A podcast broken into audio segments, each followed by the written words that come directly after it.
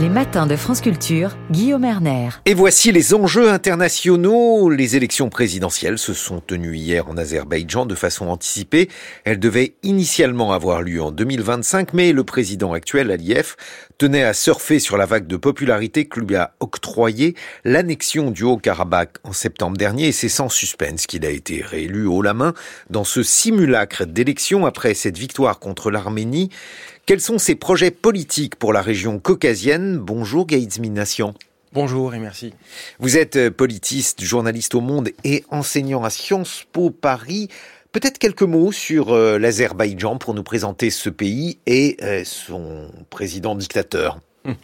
Alors, des trois républiques du Caucase du Sud, l'Azerbaïdjan représente l'économie la plus prospère, le pays le plus peuplé et le pays le plus grand euh, géographiquement. C'est un État qui aujourd'hui jouit d'une forme d'impunité par rapport aux violations euh, commises euh, par le régime depuis l'indépendance en termes de violation donc, des droits de l'homme, de la démocratie.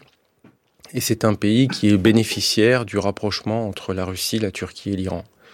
C'est un pays est, qui est jeune, la population est plutôt jeune et c'est un pays qui euh, repose sur la rente pétrolière et gazière et qui présente les premiers signes d'une puissance émergente, on va dire.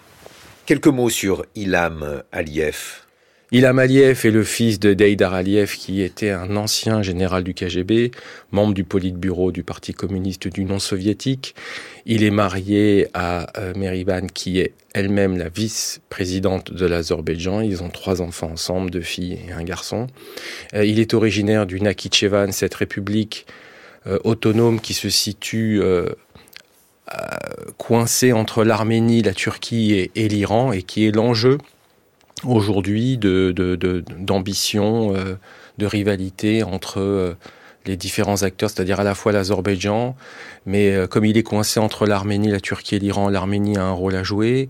la Turquie veut, au nom du panturquisme, comme l'Azerbaïdjan, créer une sorte de lien géographique continu entre ces deux pays.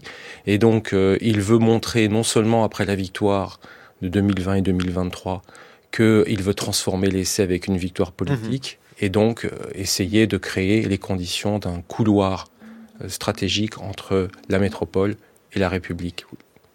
Donc il a profité de cette période où il bénéficie d'une grande popularité après le coup de force contre l'Arménie. Il a organisé donc ce simulacre d'élection et il a décidé de voter non pas à Bakou mais à Kankendi, autrement dit à Stepanakert pour les Arméniens dans le Haut-Karabakh, une ville qui était encore arménienne en septembre dernier. C'est une symbolique importante, évidemment, pour comprendre. Euh, Exactement. Exactement. C'était d'ailleurs un des enjeux de, de, ce scrutin. C'était pas la victoire. On savait très bien qu'il allait gagner. Personne ne pouvait imaginer qu'un des autres candidats pouvait l'emporter, même faire un score honorable, puisque le meilleur des candidats, des six autres, il fait à peine 2%. Donc l'enjeu était il était peu populaire. l'enjeu était euh, un des enjeux et notamment de démontrer à travers ce vote à Stepanakert ou Kankendi, comme vous dites, euh, de montrer trois choses en fait. La première, c'est une confirmation, dire que le Haut-Karabakh est bien en, Azerbaïdjan, qu'il ne faut pas penser autre chose que ce territoire en Azerbaïdjan. Et donc, c'est euh, euh, montrer que voilà, c'est une confirmation. Même la population participe à ce, euh, à, à, ce scrutin. La deuxième, le deuxième signe, c'était une normalisation dire que le Haut-Karabakh, ben, comme il n'est plus en dehors de, l'assiette géographique, il appartient au corps social, il fait partie du corps social euh, de l'Azerbaïdjan. Et la troisième, c'était une institutionnalisation aussi, c'est-à-dire de démontrer que ben, maintenant, désormais, le Haut-Karabakh fait partie euh, de l'espace public et qui participe à l'organisation des pouvoirs. Et ce qui est intéressant dans, ce vote à Stepanakert ou Kankendi, c'est qu'en fait, euh, il y a une violation manifeste de, de la loi électorale. Je veux dire, pour être euh, électeur dans une ville, il faut être résident de cette ville. Ça voudrait dire que Eidar Aliyev vit officiellement en Haut-Karabakh, à Stepanakert. C'est une farce à nous.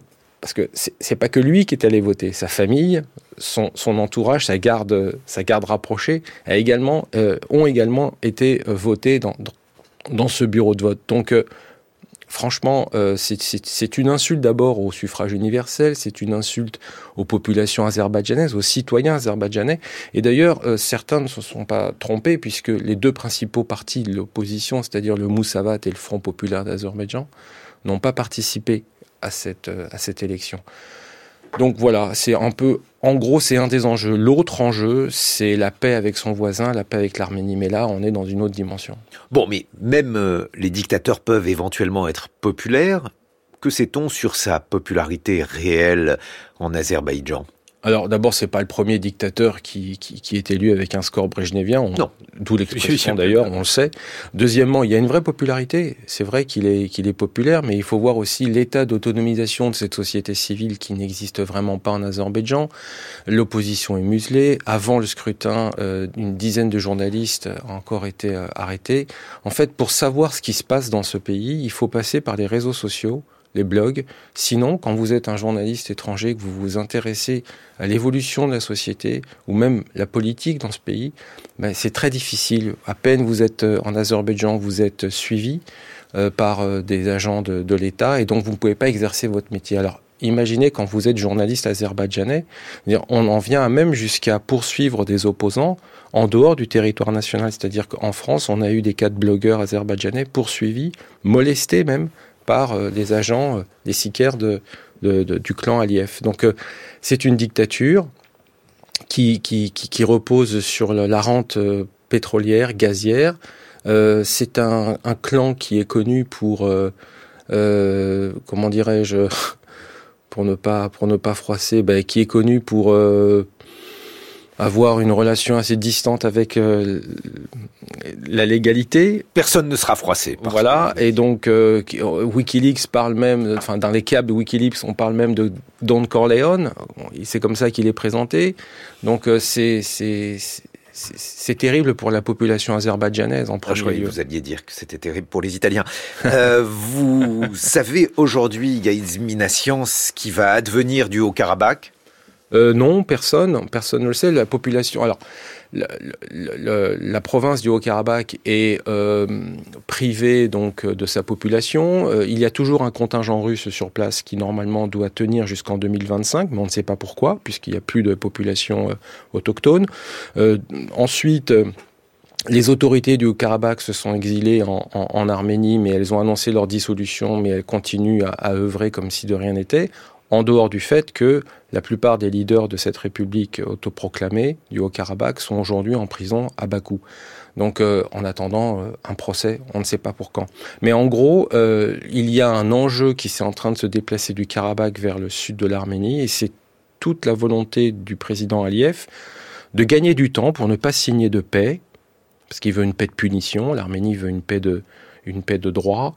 Euh, donc gagner du temps, ça veut dire en fait se dire que pourquoi j'irais signer la paix avec l'Arménie aujourd'hui, alors qu'il y a au nord le processus de rivalité, de guerre donc entre l'Ukraine et la Russie, qui peut avoir un impact sur le Caucase, et au sud il y a la crise larvée entre Israël et l'Iran, qui en fonction de l'évolution du conflit de Gaza, peut aussi permettre à l'Azerbaïdjan de profiter d'un moment d'affaiblissement de Téhéran. Bon, l'Azerbaïdjan est un pays euh, riche, ou en tout cas son sous-sol est riche du fait du gaz. Et comment ce gaz profite-t-il au pays, à la population azérie?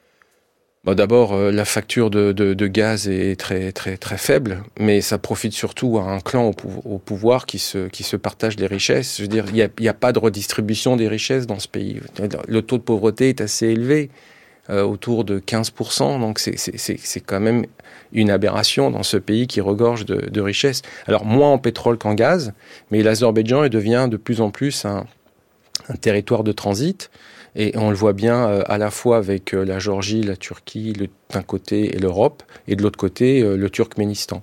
Mais l'Azerbaïdjan ne, ne, veut pas s'arrêter là mène une diplomatie assez offensive, assez agressive à l'égard de, de l'Arménie, comme je viens de vous le dire il y a quelque temps, mais aussi, pourquoi pas, se faire, se frotter les mains avec avec la France notamment, puisqu'on a les relations ne sont pas bonnes en ce moment et pour un tas de raisons et notamment des histoires d'espionnage, d'expulsion de diplomates français. Et puis c'est montrer aux pays de la région et, aux puissances de dire que voilà, moi, Azerbaïdjan, j'arrive à m'opposer à un pays membre permanent du Conseil de sécurité, une puissance nucléaire, la France. Et regardez, je, ne m'occupe plus de l'Arménie, ça sert à rien maintenant. Moi, je, suis dans la cour des grands. Mais Bakou, en, conclusion, est, quand même euh, de moins en moins fréquentable, Gaïzmination. Alors, euh, oui, mais en même temps, euh, Bakou jouit d'une forme d'impunité. Donc on va pas se, voiler la face. D'un côté, euh, on signe, enfin Bakou signe des accords avec Bruxelles pour contourner le gaz russe, mais en fait c'est c'est pas du tout un contournement, c'est même plutôt une complicité, puisque dans ce gaz russe distribué, vendu à, l'Europe, en fait, c'est du, du, gaz azerbaïdjanais, pardon, vendu à l'Europe, en fait, c'est du gaz russe à 20%. Donc, nous, Européens, on paye ce gaz azerbaïdjanais et une part euh, tarif élevé et euh, une partie de ce gaz est remis et redistribué à, à Moscou. Donc il y a une forme d'hypocrisie. Merci Gaïd Mination. Je rappelle que vous êtes euh, journaliste au Monde et enseignant à Sciences Po avec Science dans quelques secondes.